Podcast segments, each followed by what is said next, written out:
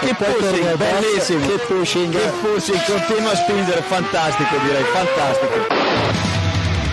Go to the finish line, keep pushing. Don't worry, I'm pushing like a hell. Fucking, fucking right with it. That was amazing, guys. Woo-hoo! Yes, yes, yes! I'm much quicker than Jimmy. Give me the full power then. Avanti, Fer. Avanti! All the time you have to leave a place. Okay, Felipe, Valtteri's faster than you. Do not hold him up. Hey guys, this is ridiculous.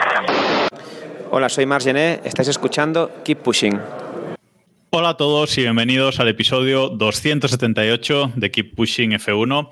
En este capítulo en el que vamos a, mm, bueno, repasar todo lo ocurrido en ese Gran Premio de Italia eh, 2022, esa victoria, nueva victoria de Max Verstappen en Monza, en casa de Ferrari. Y tenemos por aquí para comentar a los habituales, Héctor Gómez, Iván Illán, David Sánchez de Castro, que está por ahí escondido también, ahora aparecerá en el directo. Buenas noches a los tres. Hola, buenas. Y para acompañarnos, hombre, David, te hemos recuperado. Buenas noches. Buenas Y- noches.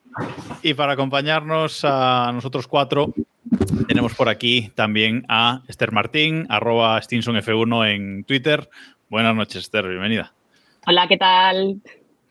Bueno, esperemos que te pases un rato aquí divertido con, con nosotros. No es la primera vez que estás por aquí, pero bueno, sí la primera vez en un capítulo regular, creo recordar. Eso sí. ¿Ya crees que va a salir mal el capítulo, Jacobo? ¿O es- No, el capítulo puede salir mal porque está David y su conexión, pero por lo resto... Hoy va bien. ¿eh? Hoy va bien. Hoy más o menos va bien. Algo Aguanta. bien dice y se acaba de caer, pero. Hoy va bien, dejado. me, me parece, es que se parece a Binotto ya, David. Todo va bien. Las gafillas. Bueno, gracias a todos los que estáis ahí en directo en twitch.tv barra Keeppushing F1, viéndonos esta grabación en directo, como siempre, todos los martes a las, a las 9 y también a los que nos estéis escuchando en diferido en formato podcast. Vamos allá. Gran Premio de Italia en eh, Monza. Sensaciones generales del fin de semana y de la carrera. Iván, ¿cómo viste este, este fin de semana? Bien, últimamente me parece que Monza da menos espectáculo del que parece. Y eso que hemos tenido campeones o ganadores inesperados, ¿no? Ganó Gasly, ganó Ricciardo los dos últimos años, pero me parece que es más predecible de, de lo que era en el pasado, ¿no? Y bueno, ha estado bien la carrera, vamos. Creo que por lo menos esa remontada de Verstappen, ¿no? Que parece que estamos hablando de los últimos grandes premios, que han sido todos parecidos. Y, y nada, ha estado bien. Lo único, la polémica está del final, que ya entraremos más en detalle, ¿no? Pero pasaste bien viendo la carrera entonces, Esther. ¿Cómo, cómo lo viste? A mí sí, o sea, a mí la carrera me gustó. Es lo que dice, es lo que habéis dicho, que es que al final mm, Monza estos últimos años está siendo interesante. La remontada de Verstappen, que los llevamos comentándolo ya carrera tras carrera prácticamente. Y luego la remontada de Sainz, que tampoco hay que dejarla atrás. Parece que Verstappen David últimamente, pues como cuando eres mayor y juegas con niños pequeños, que les tienes que dar ventaja, ¿no? Porque si no te aburres, no es por ellos, es por ti, porque te aburres si, si no, ganando siempre. Y aún así gana. Es, es, es increíble. Yo lo de este fin de semana, viendo cómo iban los Ferrari al principio de en los libres, cómo iban en la clasificación y tal, dije, bueno, a ver si sí, pero no. Sí, sí, porque bueno, no estuvo mal el sábado, Héctor. Pole de Leclerc, bueno, Lo habitual, ¿no? La pole de Leclerc ya es lo como- habitual. Ocho poles lleva esta temporada, si no me equivoco. Mm, Yo el domingo pensaba que habían posibilidades de ganar. Y después, en la vuelta, creo que fue la vuelta 5, ya estaba Verstappen adelantando a Russell. Pues- vale. Es que mm, Max lleva, esta es la quinta victoria consecutiva de, de Verstappen esta temporada, la decimoprimera victoria de esta mm, temporada, sigue mm, hacia arriba, pero lo, lo- lo espectacular, porque al principio de temporada decíamos, bueno, está ganando pues porque está fallando Ferrari, o un abandono por aquí, otro abandono por allá, pero es que hoy por hoy, Esther, el ritmo que tiene, en concreto Verstappen con el Red Bull, ya no tanto el Red Bull en sí, sino Verstappen con el Red Bull, es que es incontestable, parece que nadie puede hacerle frente. No, no, o sea, Verstappen juega en otra liga. O sea, directamente. O sea, ya puede salir, que lo hemos visto, que puede salir último, que el ritmo que tiene es que es para ganar. mm, tarda 10 vueltas en ponerse ya posición de podio y cuando quieramos verlo está primero. Es que parece que juega, está en otro nivel. directamente. Yo no estoy flipando.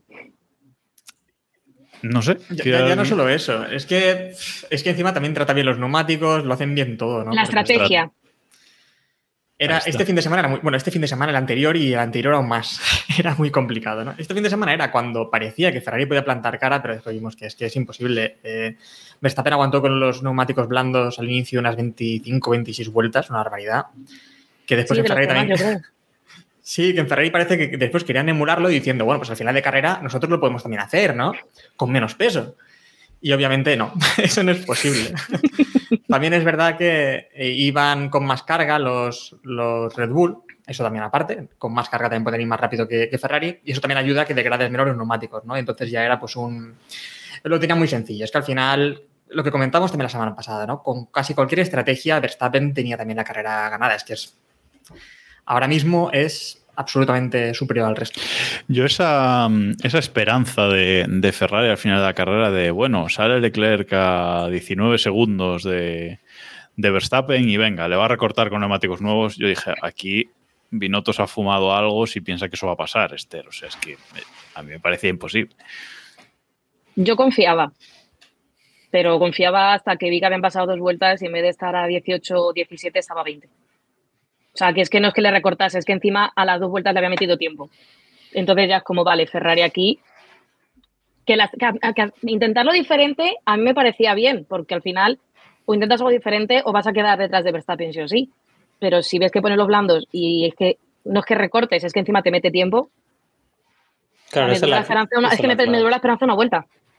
Sí, sí, la, la clave es esa, que, que Verstappen al final está a otro nivel y, y la verdad que no se sabe cuánto se mantiene en el zurrón, por así decirlo, en esos momentos y, y lo vimos claramente, ¿no? En el momento que tuvo que apretar le mantuvo bastante bien a, a Leclerc la distancia. Y, y venía a comentar que, curiosamente, cuanto más dominante está siendo Verstappen, que se puede achacar al Red Bull también en gran manera, estamos viendo al peor Pérez de la temporada, ¿no? Pérez es cuando peor está rindiendo. no es capaz de- Desaparecidísimo. Desde Canadá, a mí me da la sensación desde Canadá que está como súper fuera. Es- Desde que renovó, ¿no? Cuanto mejor, peor. Que dijo Correcto. el sabio. Es- La clave la ha dicho Jacobo desde que renovó. Sí, Eh, No, pero es, pero es increíble que a mí me llama mucho la atención lo de Pérez, porque hay tanta diferencia de Verstappen al resto que dices tú, bueno, pues ese coche tiene que ser una bala y por muy malo que sea Pérez, eh, bueno, aquí opiniones, eh, Botas quedaba segundo siempre, o tercero, por lo menos podio hacía, y, llevamos, y hemos visto que Pérez hace tiempo que no pisa el podio. Entonces, y con David, pisa los puntos casi, David, porque está... Mira, tengo el, tengo el dato aquí delante. Eh, las últimas cinco victorias consecutivas de Verstappen han sido de Pérez un cuarto, quinto, segundo, quinto y sexto. Mientras Pues. Verstappen arrasaba, pero no es que ganara, es que arrasaba. Verstappen, o sea, Pérez ha conseguido un podio. El dato es demoledor. O sea, es demoledor. Es que, eh, vamos, tendría que mirarlo, pero eh, bueno, mirando así, echando cuentas rápido, Russell ha hecho bastante mejor estas- este último parcial. eh, lo ha hecho mucho mejor eh, Russell. No es normal. Y es para que en Red Bull pues estén como están de mosqueados, claro. Mr. Top 5 lo ha vuelto a hacer, ha vuelto a, ha vuelto a estar en el podio. Pero antes de eso quería comentar, eh, ha sido otro fin de semana de, de sanciones, otro fin de semana de pilotos comenzando atrás, pilotos cambiando eh, motor para, bueno, pues para tener eh, motores frescos de cara a final de temporada. Viene Singapur, donde es imposible adelantar, viene Japón. Eh, bueno, son circuitos en los que mejor tener motores nuevos y no tener que empezar desde, eh, desde atrás. Así que Sainz salía en el fondo de la parrilla, Lewis Hamilton salía en el fondo de la parrilla, el propio Pérez eh, décimo tercero, y bueno, Bottas, Sunoda, etcétera. Muchas sanciones aquí. Yo creo, eh, no sé vosotros, que no veremos más, al menos intencionadas, eh, hasta final de temporada. Evidentemente, si alguien tiene que cambiar, tendrá que cambiar. Pero yo creo que intencionadas no vamos a ver más. Yo creo que los equipos ya han hecho acopio suficiente de, motores. Iván. Sí, es así. Eh, está claro que, que son tácticas y cada año las estamos viendo en, en este tipo de, de, escenarios, ¿no? En Spa y Monza son las que más se están llevando estos, estos, estos penalizaciones. Quizá porque Singapur es la siguiente y en Singapur sí que es mucho más difícil plantearte el tener una estrategia que te vaya a permitir recuperar tanto en la parrilla. Y no sé, lo único malo al final que yo veo es todo este tema del cálculo de las, penalizaciones, ¿no? De, que al final es muy lioso de cara al, de cara al espectador, sobre todo cuando estás viendo la clasificación, ¿no? Y no sabes quién está peleando por la pole. Hombre, lo sabemos porque somos unos frikis de esto, pero ya me entendéis, ¿no? El que lo está viendo por la tele no, no lo acaba de, de, entender ni acabamos de entender cómo son las penalizaciones, aunque estamos viendo una gráfica bastante intuitiva y explicado, una vez explicado. Pero si que... es que ni ellos mismos sabían cómo salían. Claro, correcto. Es que el tema también es que han cambiado como el cálculo, porque no, no han hecho el mismo que la anterior ocasión. Por lo tanto, es que además, eh, bueno, estamos viendo en el directo de Twitch, es un vídeo de cómo la FIA ha calculado esas sanciones, un vídeo que pusimos en nuestro eh, grupo de Telegram, t.m barra F1, ya sabéis, información importante siempre por ahí. Eh, y la, la, cuestión es que incluso Alonso, bueno, yo tengo una anécdota que eh, en casa me vinieron a decir, al final Alonso que séptimo, y digo, no, sexto, sale sexto. Y dice, ah, es que vi una publicación de Instagram de Alonso que ponía que salía séptimo. Y efectivamente, Alonso puso una foto en Instagram y publicó y dijo que salía séptimo. Y como a los 15 minutos así, editó el texto y puso P6. O sea que ni ellos aquí, mismos. Aquí uno que lanzó una crónica diciendo dos crónicas que Alonso era séptimo. ¿eh? Pero es que el mismo Alonso dijo que era séptimo en la... la, la parrilla. El mismo Alonso dijo que era séptimo, que luego Verstappen dijo, no, pero séptimo soy yo, tal, que lo vi en lo de cuando, después, cuando acabaron la carrera. O sea, es que ni ellos lo sabían.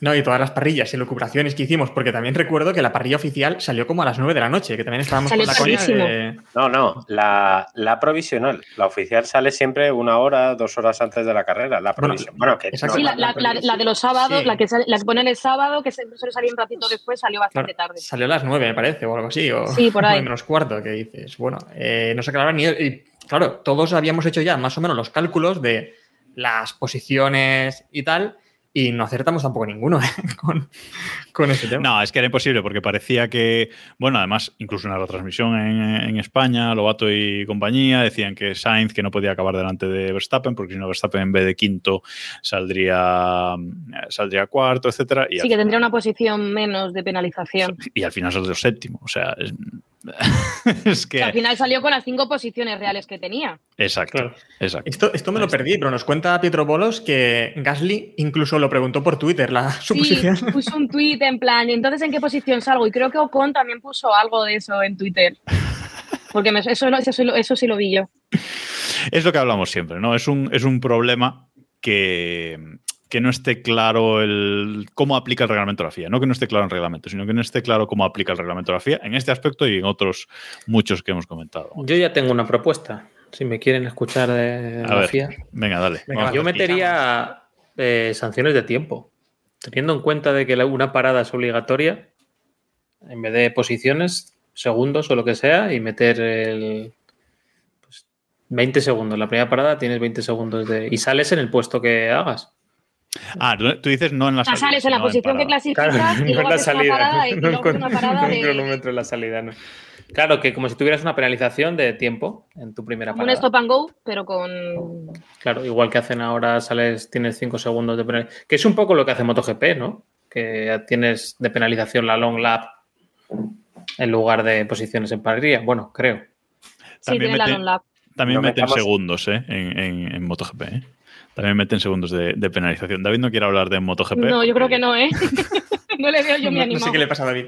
Por encima de mi cadáver frío y muerto se empezarán a hacer cosas. Bueno, de- no es lo mismo, David. En MotoGP, ¿eh? No me No es lo jodas. mismo, no hombre, no. mismo. No, porque empezamos con eso y acabamos haciendo cosas útiles.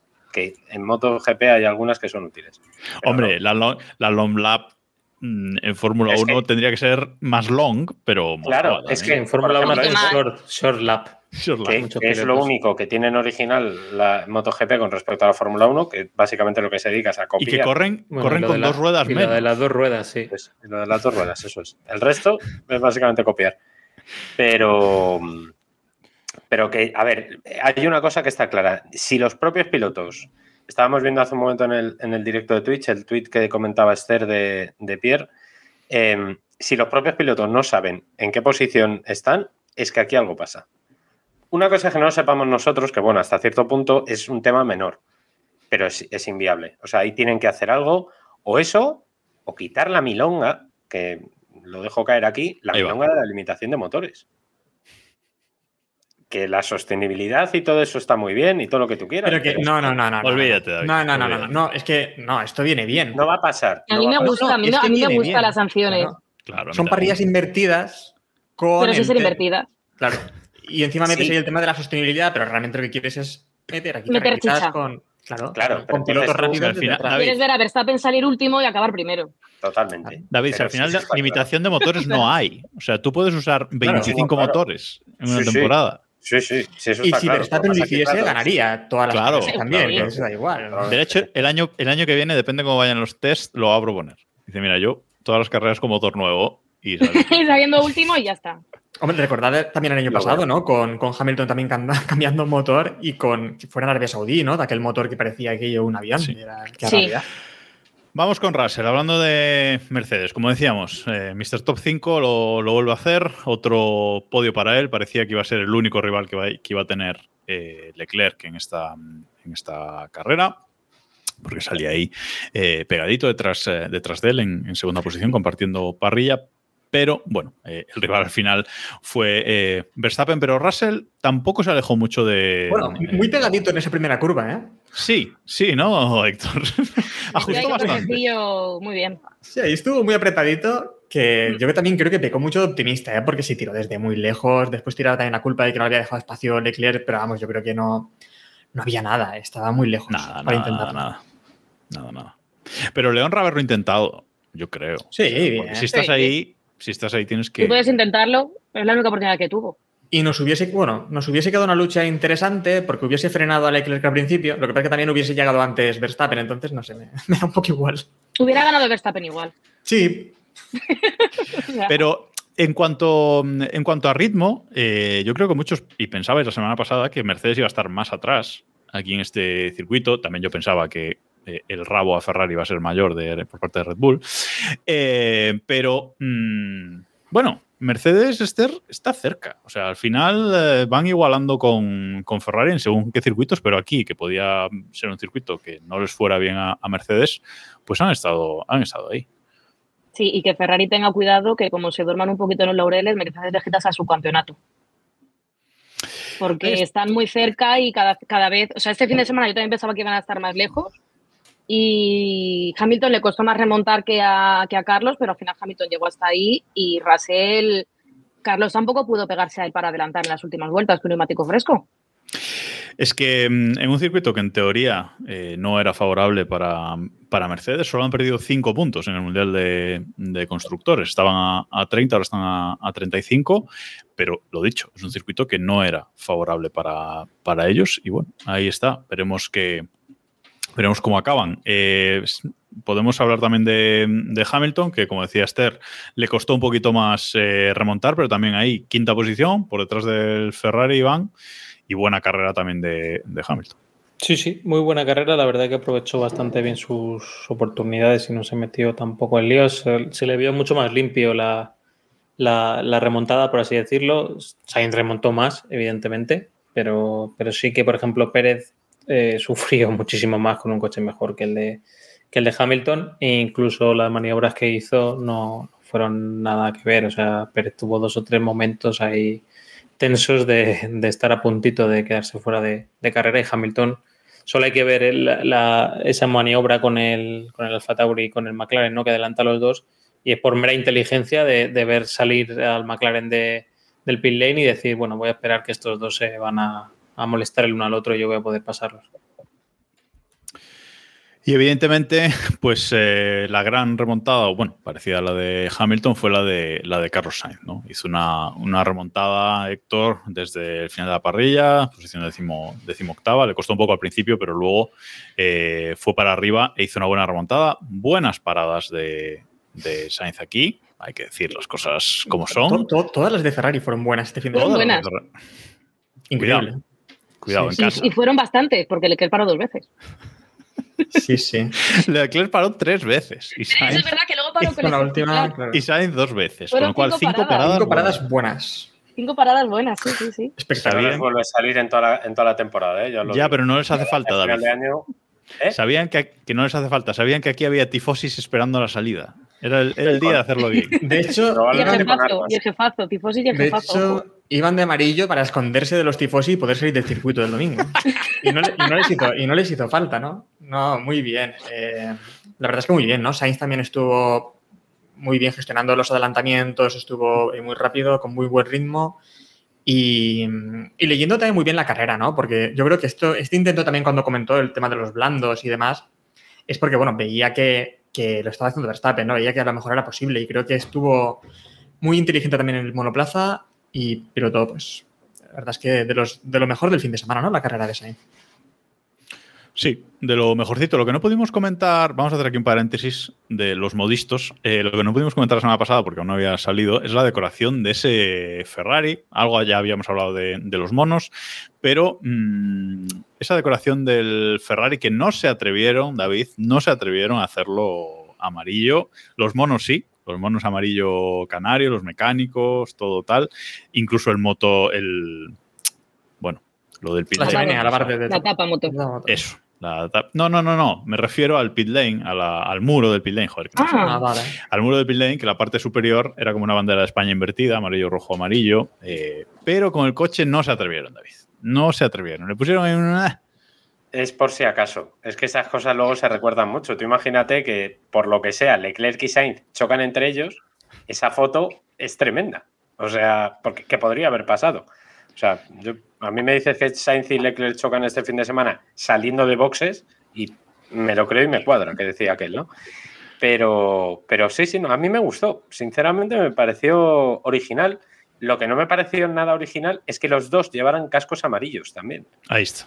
O sea, a mí eso me pareció una cagada muy seria, porque entonces ahí ya sí que no te diferencias. A ver, se diferenciaban porque uno estaba peleando por la victoria y el otro por remontar, entonces más o menos ahí sí, pero, pero joder, el casco es una pifia. No, no. Será Eso que fue no lo que se- menos me gusta a mí también. Digo que será que no se confundieron en la, en la retransmisión entre los dos pilotos por culpa de. Hombre, la verdad es que como el de Carlos llevaba el 75 grande arriba, si veías ahí un barullo negro dices, bueno, es Carlos. Sí, Porque por la parte de arriba, o sea, pero hay que fijarse. Que no les obligaban a llevar los dos amarillos. Que es que esto tiene pinta de ¿quién lo lleva amarillo? ¿Tú o yo? Yo. No, pero dijiste tú. Espérate, lo llevo. los dos. Ferrariada de esta, esta- aquí también hubo, fijo. Fijo. Ojo, el alerón trasero, que eso era muy bonito, ¿eh? Lo más Eso iba bonito, a decir. Muy bonito. muy bonito. El alerón trasero, vamos, lo mejor. El alerón trasero y los monos ignífugos. Negro con los detallitos en amarillo. Me encantaron. Sí, eso también fue muy bonito. ¿Por qué no dejan ese alerón toda la temporada? ¿Eh? Porque lo podrían dejar, Héctor. Deberían. dejar. Bueno, si me lo preguntas a mí, pues, pues sí. Yo también, lo, yo también lo dejaría, ¿eh? Es que la tapa motor, pues no, pero, pero ese, ese alerón Eso es muy trasero bonito. Es muy clásico, además, todo completamente negro con, con esas letras amarillas de. Con la tipografía antigua, ¿eh? Perdón Sí, por la sí, sí, es pisada, que es- pero la tipografía es la Es la esencia que transmite. Está muy chulo, Bonito. muy chulo, pero bueno, va a ser para esta carrera y nada más, su- suponemos, suponemos. Así que bueno, hay que decir que este, esta vez Ferrari en casa no la lió, aunque es verdad que Leclerc en el, eh, en el podio, Iván, estaba súper abatido, súper abatido. O sea, Lógico, ¿eh? Creo que él creyó en esas opciones eh, todo el momento y, y quizá, no sé si no le supieron transmitir desde el muro o no supo él entender la carrera. Él yo creo que tenía la sensación de que iba, de que podía remontarla en pista y bueno, luego claro, con el safety pues tenía la sensación de que, de que iba a tener la lucha por lo menos, ¿no? Que podía perderla. Seguramente la podría, la, la hubiera perdido. Yo creo que aquí apostaríamos porque la hubiera perdido. Pero, hombre, la, la ilusión ahí, ahí quedó y, bueno, fue un anticlímax bastante grande ahí al final.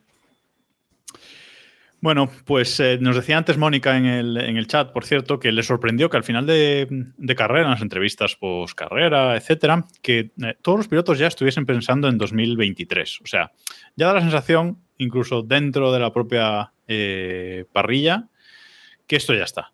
O sea, esto ya está, nos quedan cinco carreras para, para acabar el, eh, la Seis. temporada. Seis, perdón. Seis carreras para acabar la temporada y ya está. O sea, vamos a, vamos a pasarlas, que pasen lo antes posible. Y ya está, pero esto ya está todo el pescado eh, vendido. Y aún quedan cositas por las que luchar, pero es verdad, Esther, que, bueno, ya la, la emoción de la temporada ha caído mucho.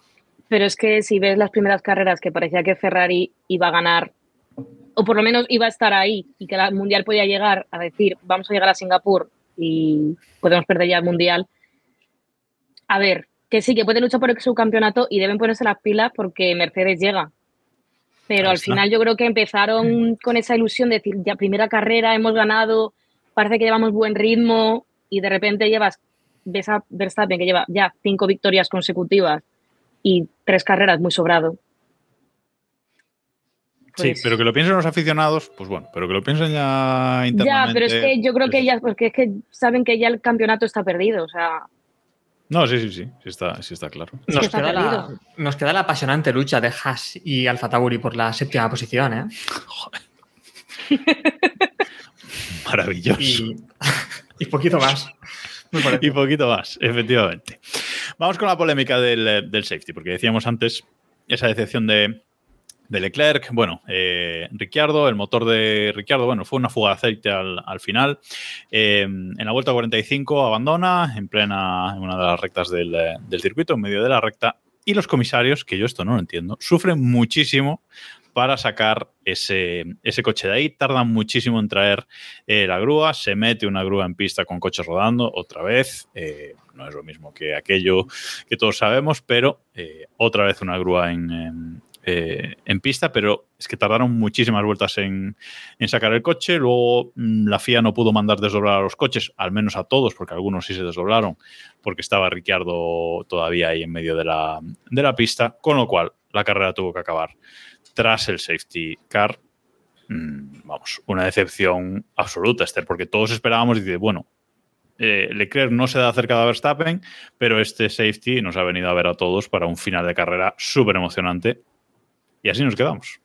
es que al final cambiaron los seis primeros, los siete primeros, neumáticos, mismas gomas, todo cerquita, con neumático blando, una relanzada a dos, tres vueltas, por lo menos dices, se puede luchar, puede luchar Verstappen por la, o sea, Leclerc por la victoria, Carlos por el podio, puede haber emoción.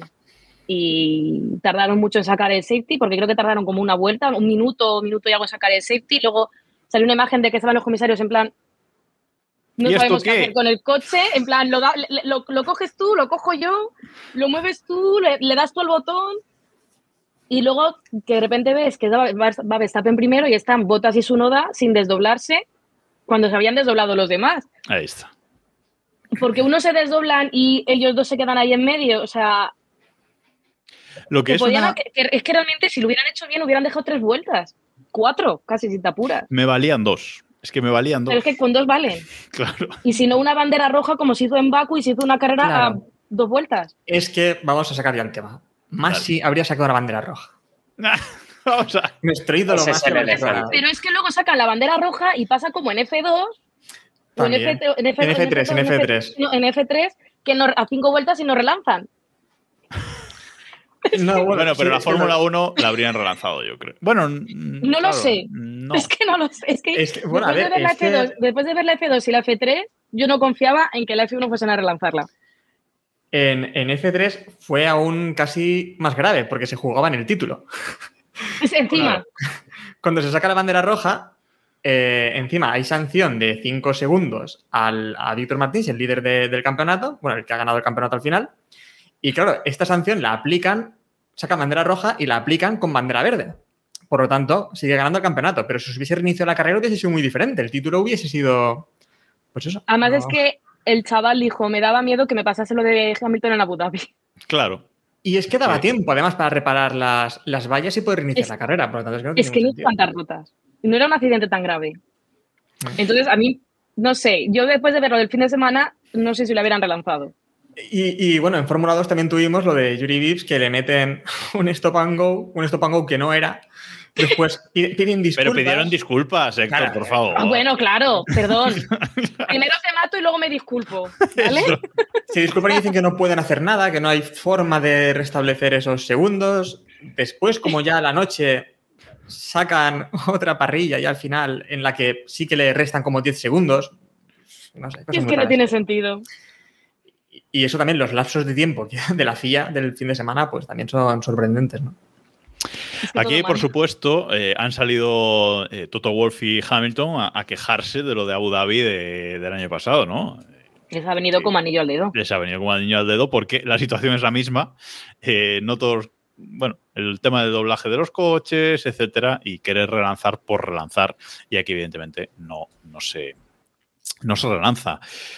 Es un tema eh, polémico, pero yo creo que en estos casos, con el coche en medio y medio, yo creo que la FIA debería hacer alguna normativa rollo, pues si quedan 10 vueltas y hay un safety car, pues se saca bandera roja, Iván. No sé si algo así podría... Sí, yo lo tengo claro que debería ser así o, o pasar por el, cuando queden tres vueltas o lo que sea, pasar por el pit lane. Si el problema es la gasolina, permitir a los equipos repostarles a cada coche tal y recuperar las posiciones que tenían y ya está. Y hacer una carrera tres vueltas a cinco a las que a las que sean. Eso me parece que tiene, tiene toda la lógica, porque creo que el principal problema es ese, ¿no? El, combustible, el decir, bueno, tengo combustible para, para tres vueltas, no me puedes hacer dar cuatro o cinco. Creo que la duración de los neumáticos, pues bueno, quieras o no, las vueltas de safety car no son tan duras para los neumáticos como las, como las normales, pero bueno, hemos, hemos leído a Andrea Seidel decir que se discutió esto durante el invierno, después de lo de Abu Dhabi, y no se llegó a un acuerdo. Por eso me parece a mí que los equipos son un poco hipócritas en esto, ¿no?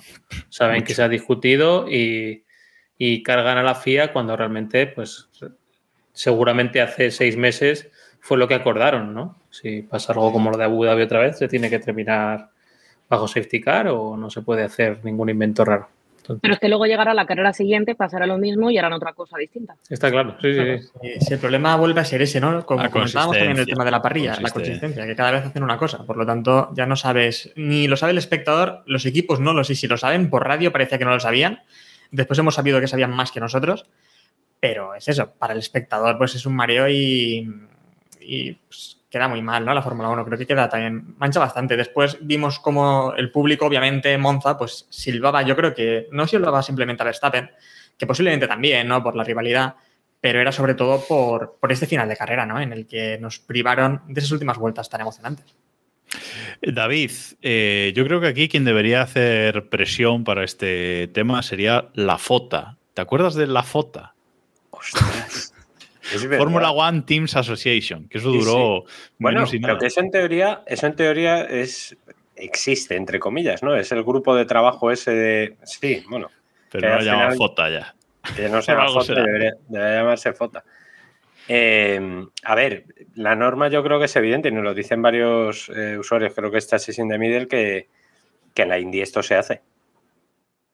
No pasa nada, coges, paras, bandera roja. Si es a partir de si hay un accidente serio, un accidente que obliga a la salida del coche de seguridad antes de las cinco últimas vueltas, bandera roja, paras y ya está. Si es que está todo Tú no inventado. sabes que la indicar es un. Y en la Fórmula E añaden tiempo, creo. El tiempo que han perdido con ese car luego lo añaden a final de carrera o algo de eso también hacen. O sea, Hemos citado antes mm, Sí, Cojo sí. GP y ahora Fórmula mucho. Luego. Y la, y la eh, IndyCar, que según la FIA es la una categoría ¿eh? comparable Menor. con la, con la Fórmula Pero 5, hacen que no cosas. Pero, a ver, alguna norma tienen que hacer porque esto puede pasar. claro, es, yo es a lo que voy. Va a volver a pasar. Es que A ver, David, a aún no hemos aclarado lo de las banderas, lo de mm, las banderas amarillas en Mónaco, por ejemplo, en clasificación. El problema es que esto es una democracia. Ese es el problema.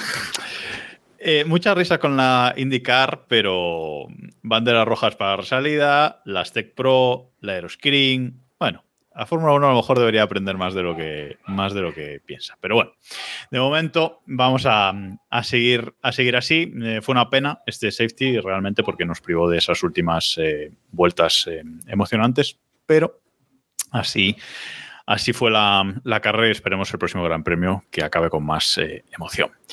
Toca la sección de Iván, porque vamos a hablar de Williams. Vamos a hablar de Debris. Que se Casi pronuncia- tenemos que matar a un piloto para que hablemos cinco minutos de Williams aquí, ¿eh? Efectivamente, efectivamente. Bueno, de apendicitis a matar a un piloto. Bueno, bueno, Bueno, sí, tenido pues. Oye, bueno, a ver, que lo tuvo complicado el muchacho, ¿eh? Sí, sí, sí. Cuidado que ha estado con respirador puesto. Sí, sí. Ojo. Un ratito, pero Ojo, Me ojo vendría que no. regulín si matara a Albon de una apendicitis, ¿eh? ya lo digo. Bueno, pues. Pues ahí le han dado. Ahí le han dado porque la anestesia, según qué personas, pues le sienta regular y a Albon le ha sentado mal y, y, bueno, ha tenido que. por Y estar en bien. Williams también debe ser duro, ¿eh? Todo suma. Te junta todo. El concepto todo- de todo estar en. Williams en Pues general. baja las defensas, sí. Bueno, Que, que lo, que lo diga ahora Iván, que la cuestión es Como que. una rosa estoy yo. La cuestión es que Debris, que es un piloto que se pronuncia igual que restos de monoplaza, Debris, pues parece que puntúa sustituyendo a Albon. Eh, sustituye a Albon y hace dos puntos, eh, dobla los puntos de, de Williams en su primera y única carrera de la, de la no, temporada. No. Eso lo escribió alguien, pero está mal. Williams lleva cuatro puntos. Tenía cuatro y ahora tiene Claro, seis. por eso digo que dobla los puntos de Williams. Tenía dos. Ah, vale, vale, No, vale. tenía vale, cuatro. vale. Dios mío. Tenía cuatro, vale, vale, vale. El ingeniero. Te pasa, te pasa por fiarte de crónicas. Las cuentas no las llevamos bien. ¿no? Ingeniero sí, pero matemáticas pocas. No, eso, eso es para matemáticos, sí. Manda el Muy currículum a letras Ferrari. Bueno, que Williams tenía cuatro puntos y eh, Debris consigue dos, suman seis en, em, en total y una muy buena carrera. eh, la verdad, las cosas eh, como son, eh, de Debris que acaba noveno por delante de Yu, por detrás de, de Gasly y nada que achacarle, Iván. Mm, Carrerón. Sí, eh, no seré yo el que eche más loas a Debris de todas las que le están llegando. Ha llegado a decir Nicky Lauda que. Digo, Nicky Lauda, ojalá hubiera dicho algo. Toto Wolf ha llegado a decir que Nicky, asustado, Lauda, ¿eh? que Nicky Lauda se hubiera quitado la gorra ante esta carrera, que me parece una frase de mal gusto, de Sí. que no tendrá frases para decir. Populista, tribunero. y- y quién- oh, Una es como pero peor. espectacular.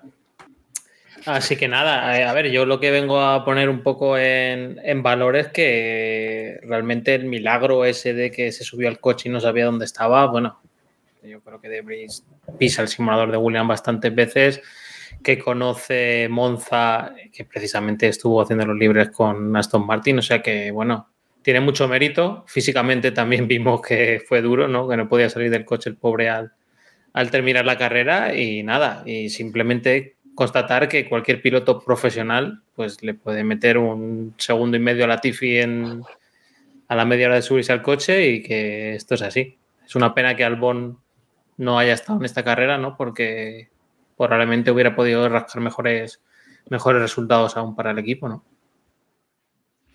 Como, como añadido, eh, De Vries es la segunda vez que sustituye a un piloto esta temporada en otra categoría en la que no compite por una situación muy surrealista. Esta vez ha sido porque a Albon le ha dado una apendicitis y en Le Mans sustituyó a Philippe Cimadomo, lo tenía que apuntado, porque era tan cepo que le echaron de la carrera, o sea, le excluyeron de Le Mans. Le dijeron, eres demasiado peligroso para ti, para otros pilotos, y le echaron. Gracias a eso, el equipo en el que corrió hizo una muy buena actuación en Le Mans y quedó, creo recordar que entre los 10 primeros de su categoría.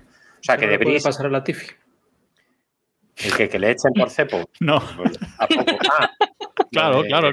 Las dos cosas. Apendicitis y ya de paso te echan por cepo. No, hombre, No yo no un mal. apendicitis. Después del episodio de Albon, menos todavía. Por eso.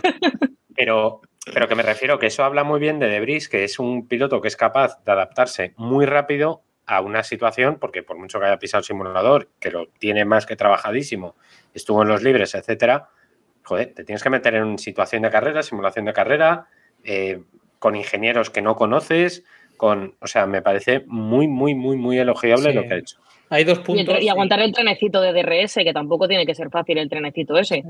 Hay dos puntos para mí claves que son la clasificación, que se mete en Q2, que probablemente con este coche o, o sacarle el- el- las dos décimas definitivas al coche pues es difícil, y la salida. La salida era muy fácil, que la cagaras, tocaras un botón que no debes y pierdes seis o siete posiciones, que fue lo que le pasó a la Tifi. Y, Y a Norris también, que se quedó Y a Claro, Norris, ahí, que Norris también salió fatal. Sí, sí. Ese es, Y- el, ese es el tema. Y solo hizo mal una cosa, si podemos decir, que fue el tema del frenazo con el safety, que le han puesto una reprimenda a la FIA, Iván, pero bueno, que tampoco está acostumbrado, o sea que tampoco fue para tanto, no se chocó con nadie al final. Esa es muy buena, ¿eh? ¿Qué os parece que, que ponga reprimenda en vez de sanción la FIA porque no está familiarizado con el coche? Porque es lo que dice el comunicado, exactamente. Pues a ver, al final todo es igual, ¿no? Es Sabe que al final la sanción a Debris no le va a valer para nada, porque en, en teoría no va a volver a pilotar esta temporada. Pero Yo lo veo lógico, más o menos, ¿eh? Porque al final. O sea, yo lo puedo en entender. pero No sé. Que también nos preguntaba Chassis in the Middle que no se supone que los pilotos deben baja- poder bajarse del coche en 8 segundos. No son 8, ¿no? Es algo más. Pero bueno, eh, yo creo que con la adrenalina a tope hubiese bajado más rápido. ¿eh? Sí, joder, pero ya estaba relajado y los dolores cuando yo creo que fue ya el típico bajón que terminas, ya te quedas así y dices, ya no puedo con mi Mm. cuerpo. Para que no sepa- algo, yo creo que. Para quien no sepa de qué estamos hablando, eh, De Vries al final de la carrera, en el- cuando aparcan lo- los coches todos en el parque cerrado, pues eh, pidió por radio que algún ingeniero o alguien le viniera a ayudar porque no podía levantar los hombros de lo cansado que estaba y no podía salir del, del coche. Y bueno, lo vinieron a, a ayudar para, para sacarlo de una forma más o menos eh, heroica. El tema con...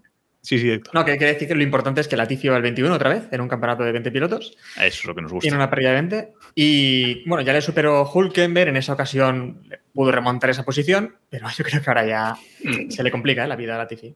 ¿Está, por Hombre, delante, está, está por delante de Hulkenberg? Sí, por delante Sí. de Hulkenberg, si no me equivoco. Por carreras disputadas, sí, consiguió- Ah, sí, bueno, sí, claro. sí, sí. Vale, vale, vale. Por posición, ¿no? Por posición. ¿no? Por posición, por posición, que Latifi Sí, ha hecho, ha hecho un décimo. Ah, sí, sí, sí, sí, sí, sí, Claro. perdón. un décimo segundo, que es igual que el que hizo Hulkenberg, pero también ha hecho un décimo cuarto y Hulkenberg Sí, hizo sí, un sí, décimo sí, sí. Sí, sí, sí. Entonces, es por, por posición. Pero creo que se le complica. Se le complica lo de los puntos a Latifi. ¿eh? Mm, Esperemos que, que no los marque. Decíamos, por cierto, que el problema de, el tema con Debris es que ha probado con cuatro equipos diferentes, puede ser esta temporada. Tres. Mercedes eh, estuvo en Montmeló, Mercedes, Aston Martin Williams. y Aston Martin. No sé Exacto. alguno más, no sé por qué me toca. Bueno, con tres. eh, me sorprendió. todo- todos los equipos Toto, por lo que Sí, sea. equipos, Mercedes. Sí, equipos Mercedes. Digo que me sorprendió en la retransmisión que aludieron muchas veces a que era un piloto no tan joven, pero es un chico que tiene 27 años. O sea, mm, Bueno. tranquilos todos aquí. O sea, eh, Que nos pillara, ¿eh?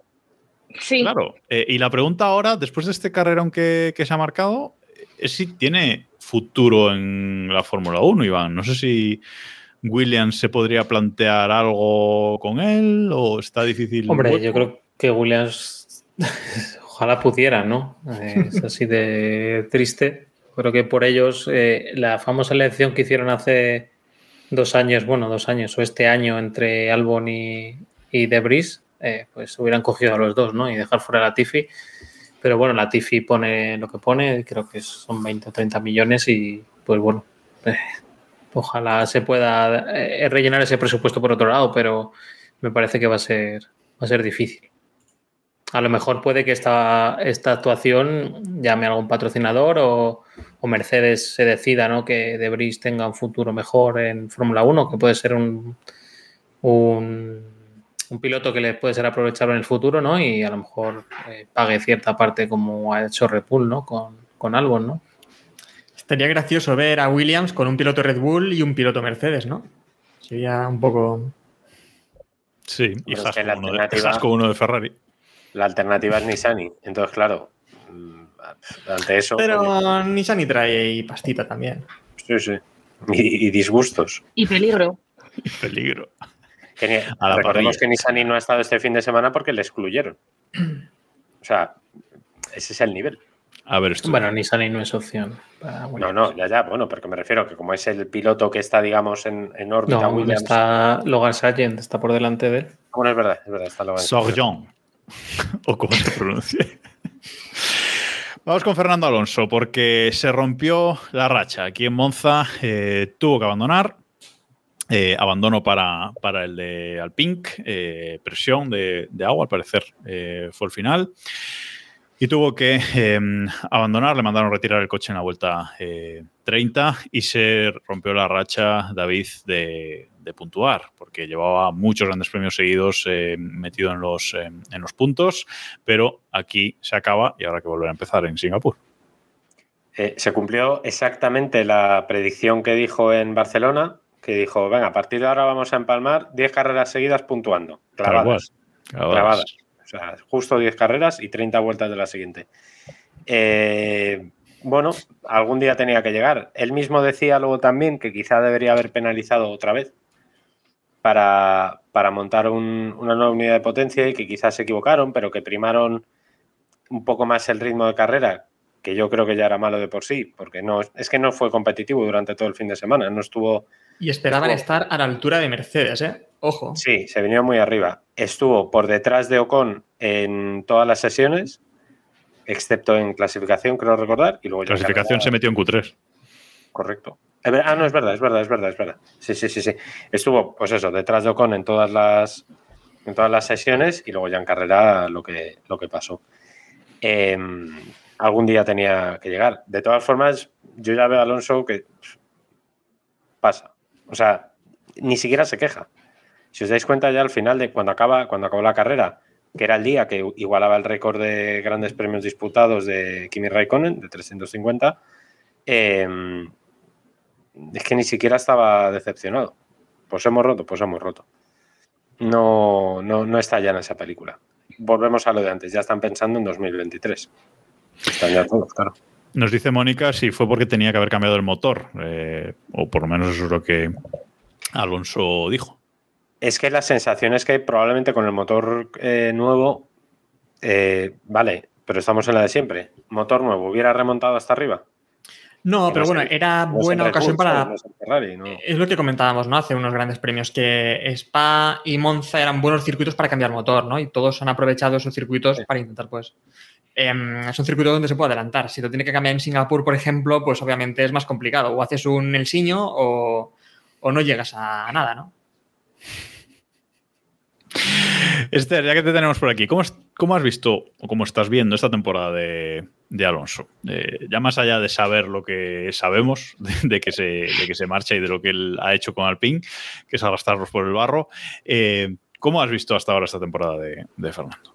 Pues al principio mal, como imagino que todos, porque no había por dónde coger ese coche. No sé si es que era el coche, era Fernando, era el equipo, era Ocon que no le dejaba pasar. No sé qué era. Es verdad que de, de, de Canadá, en Canadá fue cuando salió ya ter- segundo, tercero, ¿no? De Canadá para aquí, aunque Canadá tampoco hizo muy buena carrera, que digamos, que al final quedó un poco atrás. Jolín, estaba ahí pu- puntuando, lo que decís, bastante bien, en su top 10. Y a mí lo que me hizo gracia de esta carrera fue que él por la radio unas vueltas antes preguntó que si estaba bien el coche y le dijeron que sí, que estaba todo bien y él dijo como wow. Y a las vueltas le dijeron retiramos el coche. Pero es que además tú veías, veías la velocidad de ese monoplaza y llegaba como a 3.15 o algo así, cuando el resto estaba no- pues, no por, era de los competitivo. 3.60, sí. Sea, Dice, ¿está bien el coche? Sí. Ah, bueno, pues vaya basura. es como wow, pues vaya mierda de Pero, coche me habéis dado. a ver, el equipo tenía que saber que ese coche no iba, porque lo ven en los datos y lo ven en la velocidad punta. Obviamente ese coche no iba. Lo que no sé es por qué engañan a los pilotos, ¿no? Porque también lo vimos cuando lo decía Pérez, ¿no? No sé si fue incluso el año pasado, pero fue. A ver si van a usar el mismo sistema informático que Ferrari, Héctor. Puede ser.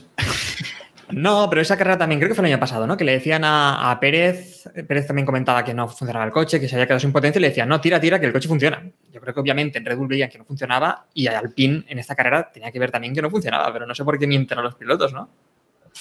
Pero es que además creo que Fernando dijo que no sancionó porque decía que no querían sancionar con los dos pilotos o algo de eso, pero que vas a meter a sancionar en Singapur para que no lleguen ni a los puntos. Hmm.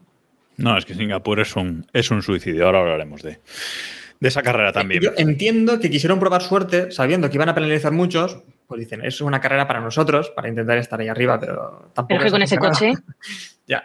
Ya, pero si, si no corres, encima no acabas la carrera, pues mira, Ocon también. O sea, es que tampoco. hay Tampoco hizo nada. más. Ocon Sí, esperaban estar mucho más arriba, esperaban tener más ritmo y no, y no la han conseguido en ningún parte del porque de tampoco puntuó que- con, ¿no? No, décimo primero. Y estrenaba motor, quiere decir que tampoco remontó nada, ¿no? Que es lo que nos dice Pietro Bolos. Pues. Sí, no era el circuito para, para Alpine, sin duda. Y vamos a acabar el comentario de la, de la carrera eh, diciendo que es el primer punto de Alfa Romeo desde Canadá. Y lo ha conseguido Wang Yu Su. Eh, el primer punto para, para ellos, eh, de nuevo, un puntito eh, para el piloto, el piloto chino, que bueno, eh, le sigue manteniendo ahí holgadamente por delante de, Haas, porque tampoco es que Haas esté consiguiendo muchos puntos, pero es curioso la racha que llevaban desde, desde Canadá, porque hasta Canadá prácticamente o uno el otro coche o los dos estaban, venían puntuando y desde entonces, eh, entre retiradas y acabar fuera de los, de los puntos, mm, ha sido una temporada, David, lamentable de, de esta segunda parte de la temporada para Alfa Romeo. Desde que han tenido que meterle pasta a las evoluciones. Si os dais cuenta, ha sido justo en ese momento en el que, en el que han empezado a caer. Eh, bueno, Alfa empezó muy bien, como también empezó muy bien Ferrari, y, y de repente, pues se ha ido, se ha ido deshaciendo. Eh, yo me quedo con que está, hablaba Héctor antes de la lucha interesante que teníamos entre, ¿quién era? Entre Alfa Tauri y Haas, Y sí.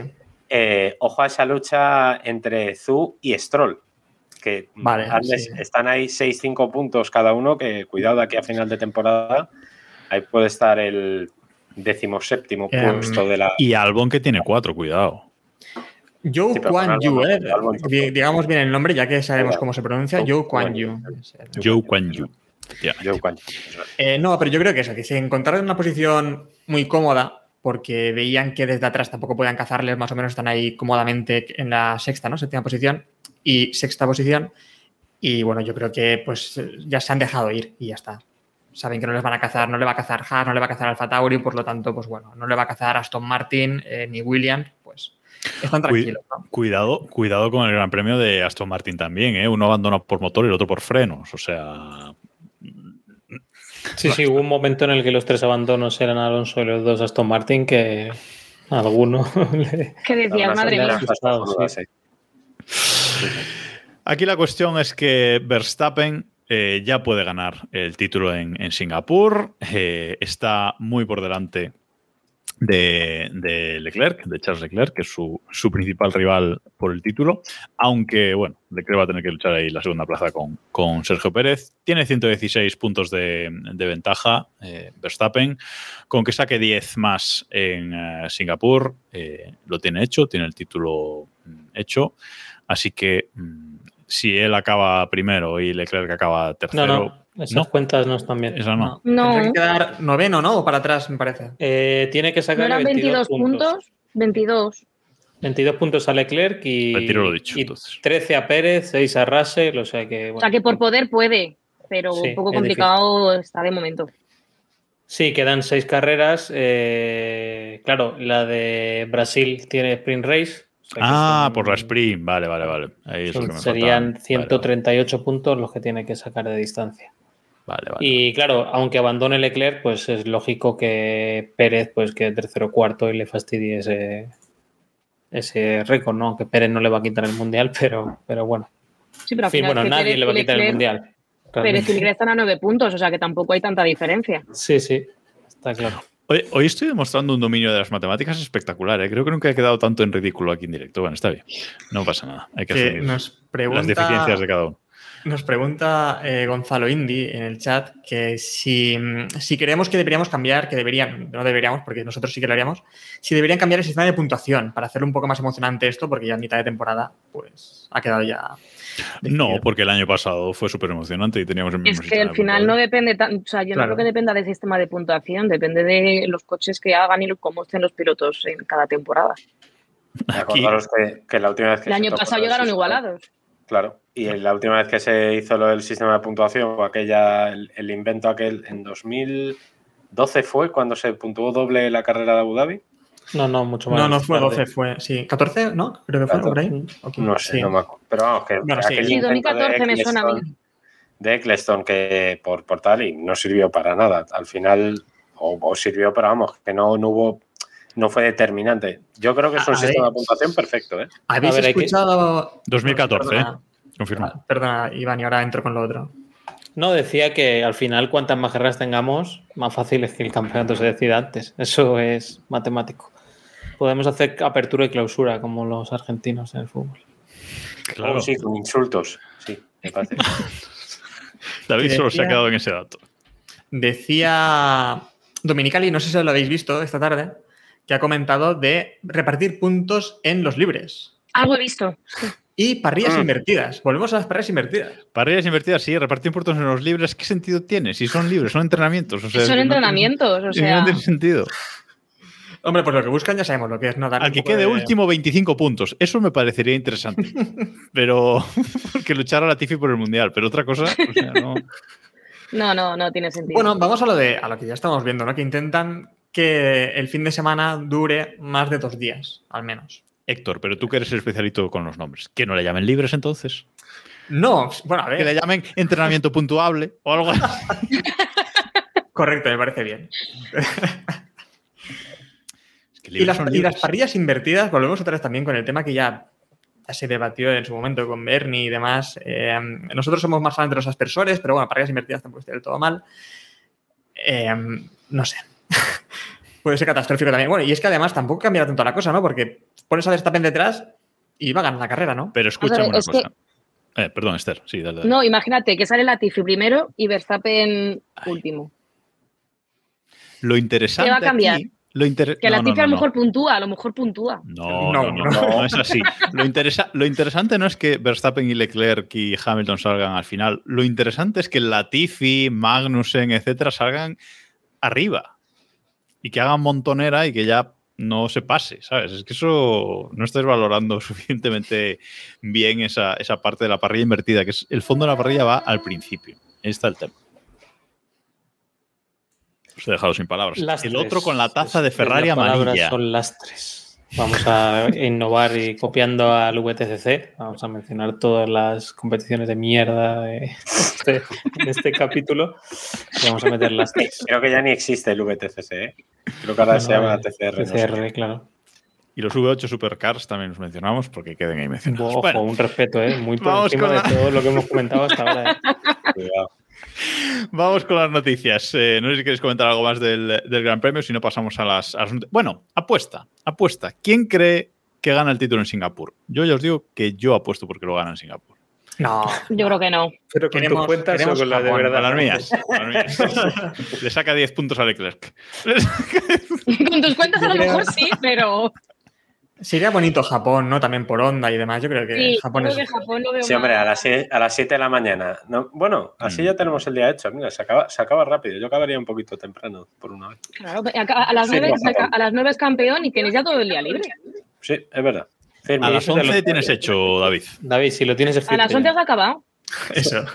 Me El niño justo. prodigio, el niño prodigio de la saga Red Bull, Recupera el, de no la, sé qué. recupera el del año pasado, es eso, tú tranquilo. Le pongo. Pones un título, pones un título más, ya está, ¿no? y ya está. La pena es que no haya ganado el Mundial Hamilton, que te valía el del año pasado también. También. También el que no saqué, efectivamente. Vamos con las noticias. Eh, hemos tenido bastante movimiento esta semana. ¿eh? Últimamente llevamos unas semanas de bastantes noticias de alcance porque Porsche, que parecía que lo tenía todo hecho, habíamos visto documentos en Marruecos, creo, y algo así, eh, de que lo tenía hecho con Red Bull, equipo al 50%, motores, etcétera. Bueno, pues eh, Porsche ha sacado un comunicado que se echan atrás, que Red Bull no le deja hacer lo que ellos quieren, básicamente, Iván, y que se retiran y que buscarán otras eh, opciones. Veremos si están en la parrilla en 2026. Sí, a ver, eh, lo venimos diciendo. Red Bull al haberse labrado un sitio en la Fórmula 1 siendo un equipo independiente, por así decirlo, y, y quiere seguir manteniéndolo, ¿no? Eh, Porsche quería entrar metiendo bastante de su equipo, su tecnología, su gente, etcétera, etcétera. Y pues Red Bull no quiere compartir tanto, entonces pues al final ha, caído la balanza por el lado de que no va de que no va a surgir y nada, eh, la duda es ahora si, si Red Bull va a volver a tirar de Honda o Honda va a volver o Red Bull se va a convertir en una especie de Ferrari, siendo el único equipo que haga las el chasis y el motor en una misma fábrica y, y demás, ¿no? Ser un equipo eh, más fabricante y constructor independiente, etcétera, que, que, se puede hacer eh, hoy en día. Dicen que quieren tirar por ahí, ¿no? Que precisamente estos acuerdos con Honda hast- hasta 2026 eh, son un poco por ahí para ir adquiriendo tecnología, adquiriendo expertise y, y poder hacer de cara a 2026 sus motores. Evidentemente, supongo que estaban esperando a lo de, a lo de Porsche, pero visto que no, que no se ha materializado, pues oye, tienen ahí cuatro añitos para ponerse las pilas y fabricar su motor, que les da tiempo de sobra. Desde luego tienen tiempo, eso es lo que dices tú. ¿eh? Eso es. El tema es Porsche ahora, si va a ir a por otro equipo o qué va a hacer, porque eso va a ser Firma- complicado. ¿Firmará Zaka Porsche, David? Pues no te extrañe, porque visto, visto lo visto, eh, a ver, eh, Porsche lleva, ahora parece ya sí que sí, que esta vez sí, sí que sí, de la buena, de verdad, ok, ok. Como tú dijiste en un capítulo anterior, hasta que veamos un coche de la casa Volkswagen rodando en las pistas de Fórmula No, no. 1, no nos vamos. a Vamos, no, no, yo hasta que no le vea rodando, pero ya no- ni siquiera en pretemporada, cuando le vean un gran premio. O sea, no me vale, porque es que esta ya la, son muchos años. A ver, parece que esta vez sí, y además el proyecto eh, va para adelante. Van a, Porsche se está metiendo otra vez a la vieja usanza a la competición. Parece que ha vuelto en serio a la competición. Se van a meter, van a hacer un hipercar en el WEC, que eso es pecata minuta comparado con esto. Y parecía que lo de Red Bull iba muy, muy bien, pero es que Red Bull literalmente han dicho que no quieren dejarles el control del equipo. Y que no van a estar en igualdad de condiciones. Entonces Porsche ha dicho, pues no me interesa. No sé quién se arrepentirá más, porque ahora, a ver, Red Bull tiene tiempo. Porsche ha estado toda la vida o lleva 30 años sin estar en Fórmula 1, puede esperar unos pocos más. Entonces, no sé.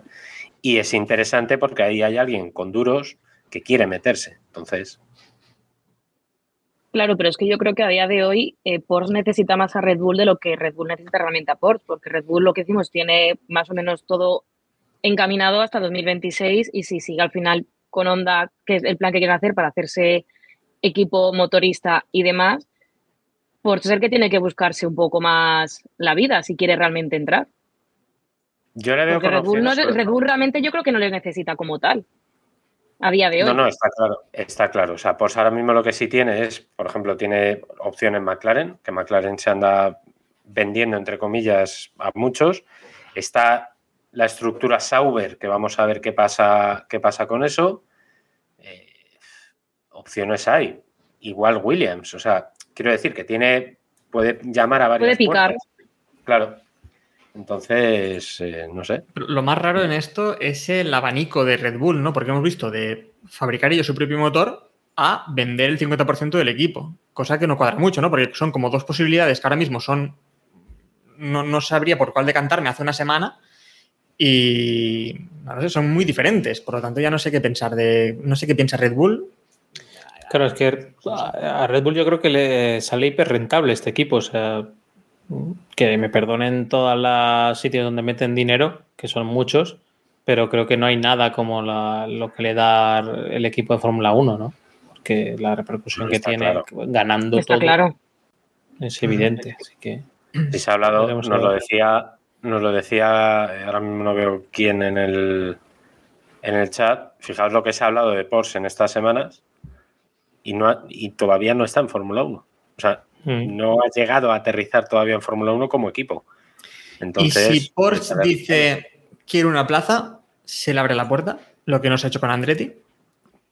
Sí. No, pero es que es distinto. Claro, es que es- el factor es muy distinto. No es lo mismo que te entre un fabricante, que además es un fabricante, la joya, digamos, entre comillas, del grupo BA, te entre y te diga, quiero un equipo, dame una plaza, a que te llegue el señor Michael Andretti, con todo el cariño a Michael Andretti y, todo lo que tiene, y diga, quiero un hueco. Veremos lo que ocurre en las próximas eh, semanas, pero aquí también todavía nos queda, nos queda mucho Porsche del que, del que hablar y vamos a ir acelerando un poquito con las últimas noticias que, que nos quedan para ir cerrando por hoy. Y eh, hay que comentar que Drugovic ha ganado la Fórmula 2. Queríamos tener a Samuel aquí hoy, pero no se ha dignado en pasar. Y lo ha celebrado siendo, atención, el compañero de Alonso en Aston Martin, aunque va a ser evidentemente tercer piloto. Bueno, de momento buen puesto para él, Esther, eh, campeón de la Fórmula 2 que se veía venir. eh, y bueno, ahí ha tenido su premio ya de momento.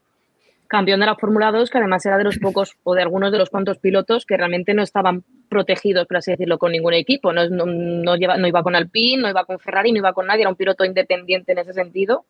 Y yo creo que el hueco en Aston Martin pues se lo ha ganado, porque al final el chaval ha hecho muy buena temporada, ha ganado bastante holgado y, y oye, pues quién sabe, el tema es que Fernando Alonso vuelve a tener un piloto de un campeón de Fórmula 2 a la espalda, igual que con Alpine. Y además eh, ha ganado la Fórmula 2 y haciendo buenas actuaciones, o sea, muy Sí. buenas actuaciones. Entonces, bueno, parece que es un piloto que, que convence, un piloto de futuro. Veremos si tiene su hueco, veremos si baja Alonso de Aston Martin o baja el hijo del jefe, que eso, eh, spoiler, Eso no, no. creo. está por ver. Más noticias de pilotos probadores o no. Eh, ERTA, lo comentamos la semana pasada, que Red Bull está dispuesto a, darle un asiento si la FIA le da la superlicencia. Pero la FIA ha dicho que de sonada, que no le va a dar la superlicencia, que no va a hacer eh, concesiones y eh, ahora mismo, hoy, está probando con McLaren en, en Barcelona, en el, circuito de Barcelona. Y también están eh, junto con él Pato, Howard y eh, Alex Palou, Esther. Ahí hay unas pruebas que, bueno, no se sabe muy bien qué pretende McLaren con esto. Pues no lo sé, porque cuando salió además el anuncio de Palou por McLaren, todo el mundo empezó a hacer así sus cábalas de, oh, va a estar Palou en McLaren. Está probando con los pilotos, pues porque yo, yo creo que les habrá dicho, bueno, mira, ya que estáis aquí os voy a dejar probar en Fórmula 1, pero que os vais a quedar, o sea, yo creo que la intención es que se vayan a quedar en la Indy. O sea, se lo darán a probar en plan, bueno, pues para que os quitéis el gusanillo de la Fórmula 1, pero que nos vais a subir. Parece que, bueno, esto ya me salgo un poco, parece que Palou va a seguir en, en ganas, si David o no, si se, por lo menos si gana el título. Depende, depende de él. Lo que pasa que con ganas sí estaba, estaban las cosas muy mal, pero muy mal que estaban prácticamente sin hablarse.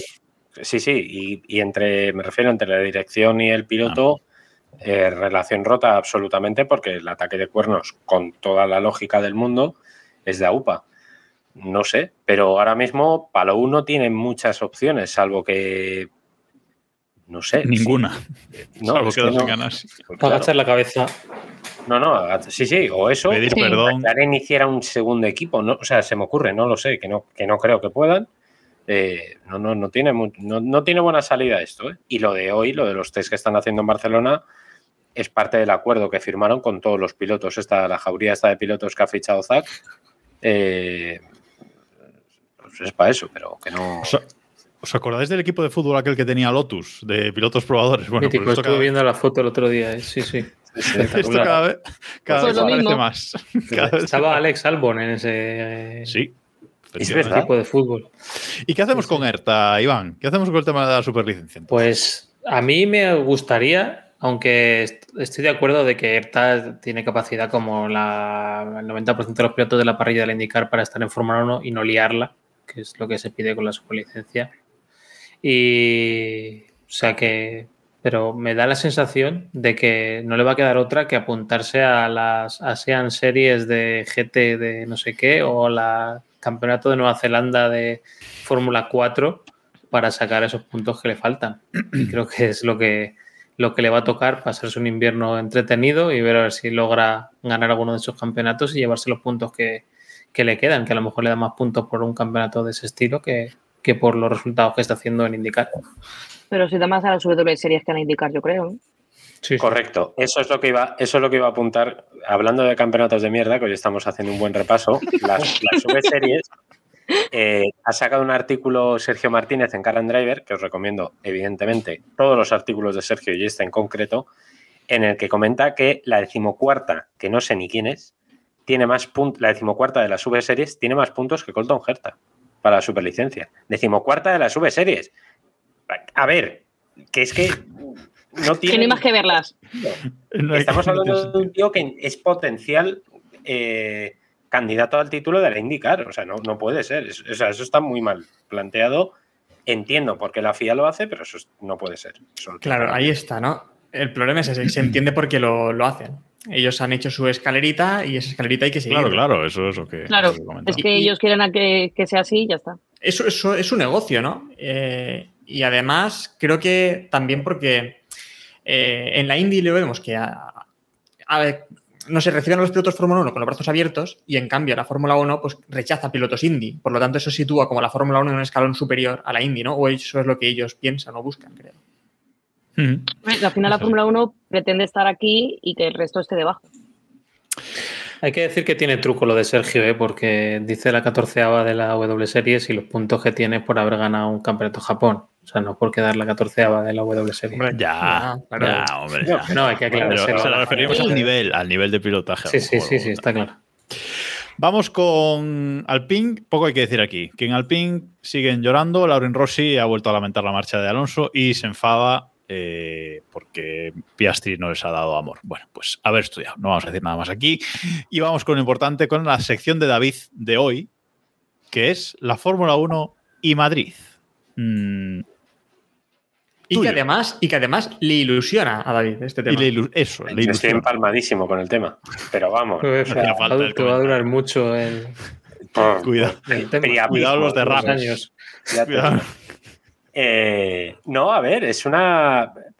Es una cabezonada, como lo de los Juegos Olímpicos en Total. Madrid. Pues es, es prácticamente lo mismo, a pero igual. versión Fórmula 1. A ver, la última es que ya hay diseño. Se está empezando a diseñar un circuito semiurbano entre IFEMA y Valdebebas. Esto acerca al Real Madrid a la Fórmula 1. Lo dejo ahí caer. Eh, Ya pero, estuvo varias Y a mí veces, también, que vivís al lado de mi casa.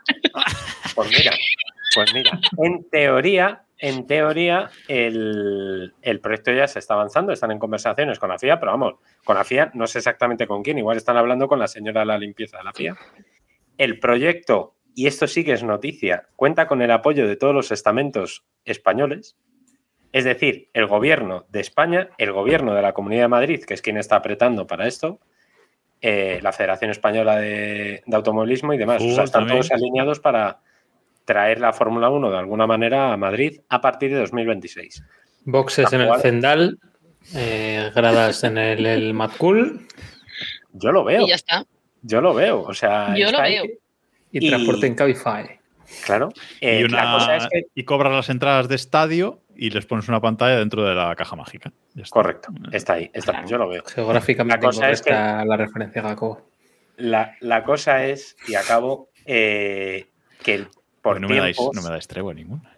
por tiempos sí podría hacerse si les da margen y hacer el proyecto. Yo creo que no les va a dar. Pero por tiempo sí hay, porque a Montmeló eh, la última renovación suena a mm, nos vamos ya, porque además, después de lo que pasó este año en el Gran Premio de España, pues han saltado desde la Puerta del Sol como, como tiburones al cuello del. Puedes de decir llenas, que sé que es lo que estabas pensando, pero no te ha Sí, pero no lo, puedo- no, lo, no lo- no lo quería decir así, pero sí han saltado como llenas, porque es que es así. Y, y bueno, vamos a ver en qué acaba el proyecto. Lo del Jarama fue una intentona bastante divertida, pero llegaron ahí y dijeron, ¿cómo van a hacer aquí Fórmula 1? Pero, pero lo de Valdebebas y tal, hacer un semiurbano, joder, si no se hace en Bakú, Coste cero para la ciudad, ¿verdad, David? Como en Valencia. como ya te digo, que- esa- que yo de esto esa- sé, ¿eh? de esa me po- te puedo preguntar. Yo, yo de esto sé, yo 20 euros me toca soltar todas las semanas para pagar el... Al día. Al día. A mí, bueno, a mí me En toca, teoría, yo tengo sí, menos. En teoría es todo, todo inversión privada y coste cero para la ciudad. Sí, sí. Bueno, Veremos en qué acaba. Pues que vendan muchas mascarillas y a ver si así consiguen el circuito. También otra cosa es el tema del interés de la Fórmula 1 por el circuito, porque bueno, lo que sabemos es que se envió una carta, esa carta... El no circuito, ¿eh? Eh, ojo, Ojo. Como si no hubiese circuitos. No, se envió, se envió la carta y las conversaciones, es lo que te digo, las conversaciones sí se han mantenido. O sea, han hablado. sí, la FIA ha sepa- respondido ok. Ok, claro. Con punto, o Doble- punto, ¿eh? Lo vamos El doble, viendo. el doble check en WhatsApp, ¿sabes? Lo tienen ahí, lo tienen azul. Que yo sepa, han hablado en febrero, que fue cuando se envió la carta. Bueno, en febrero, sí, en febrero, en abril y ahora en verano otra vez. En plan de, oye, ¿os acordáis de que hay de lo nuestro? Sí, sí, ya tal. Ya hablaremos, ya te llamaremos. Ya te eso, eso. Pero sí, sí, básicamente. Ojo, Madrid sustituyendo a Mónaco, ¿eh? Ver- Bueno, noticia, ¿eh? Que se supone que Mónaco ha renovado para un par de años, han- están diciendo. Es verdad, es verdad, sí, sí, sí. Mónaco Noticia de queda. última hora. Es para un año, Mónaco dos años y Qatar 10. Y Qatar hasta 2030. Bueno, pinta bien, pinta bien. Está bien, está bien. Pues lo vamos a dejar aquí. Eh, vamos a dejar aquí por hoy. Muchísimas gracias a todos los que habéis estado ahí eh, en directo viéndonos en twitch.tv barra F1. Uniros al canal de Telegram, t.m barra F1. Seguidnos en todos lados como arroba F1. Y gracias también a los que nos escucháis en, en formato podcast hoy miércoles. Muchísimas gracias, Esther, por estar aquí esta semana con, con nosotros. Si quieres venderte un poco tus redes sociales, tu lo que sea, adelante, es tu momento. Pues que estoy en todos sitios, en Instagram, en YouTube, en TikTok, en Twitter, Stinson F1 y seguidme y contadme vuestras cosas que seguro que lo pasamos bien. Stinson F1 con H después de la T, ¿eh? No os olvidéis. Claro, porque es de Esther. Ahí está. ¿Cómo se escribe. Jacobo? No, hoy no me vais a putear más. Ya. suficiente. Digo que se escribe con H, joder. Lo que decía. Sí. Yo me voy a callar. Gracias, Héctor, Iván, David. Nos escuchamos la semana que Bueno, la semana que viene, mm, Iván y yo no estamos. No sé cómo se lo van a montar estos chicos, pero mm, Iván y yo la semana Yo que me voy viene. a Roma diga. pasado mañana. No digas eso que la gente no va Al final nos van a escuchar, ¿eh? a escucharlo si ya anuncia que no están muy buenos. Nos vendió muy bien, ¿eh? No, pero va a haber invitados, que eso es lo Ah, que sube el nivel siempre. Ah, sí, van a haber invitados. Sí, Pues vamos. Héctor, al- Espero, llamamos, al, llamamos al de al chaval, a este de- que hemos hablado alguna vez, que ya hemos intentado traerle alguna vez, Ah, sí. y que normalmente es que tiene una agenda más ocupada. Tu jefe de equipo, tu jefe de equipo. Está recogiendo los euros de los euros para pagar el circuito. Eso. Bueno, hasta aquí. para el- Ya. Hasta aquí por hoy. Muchísimas gracias a todos los que habéis estado ahí y nos escuchamos la semana que viene. Adiós.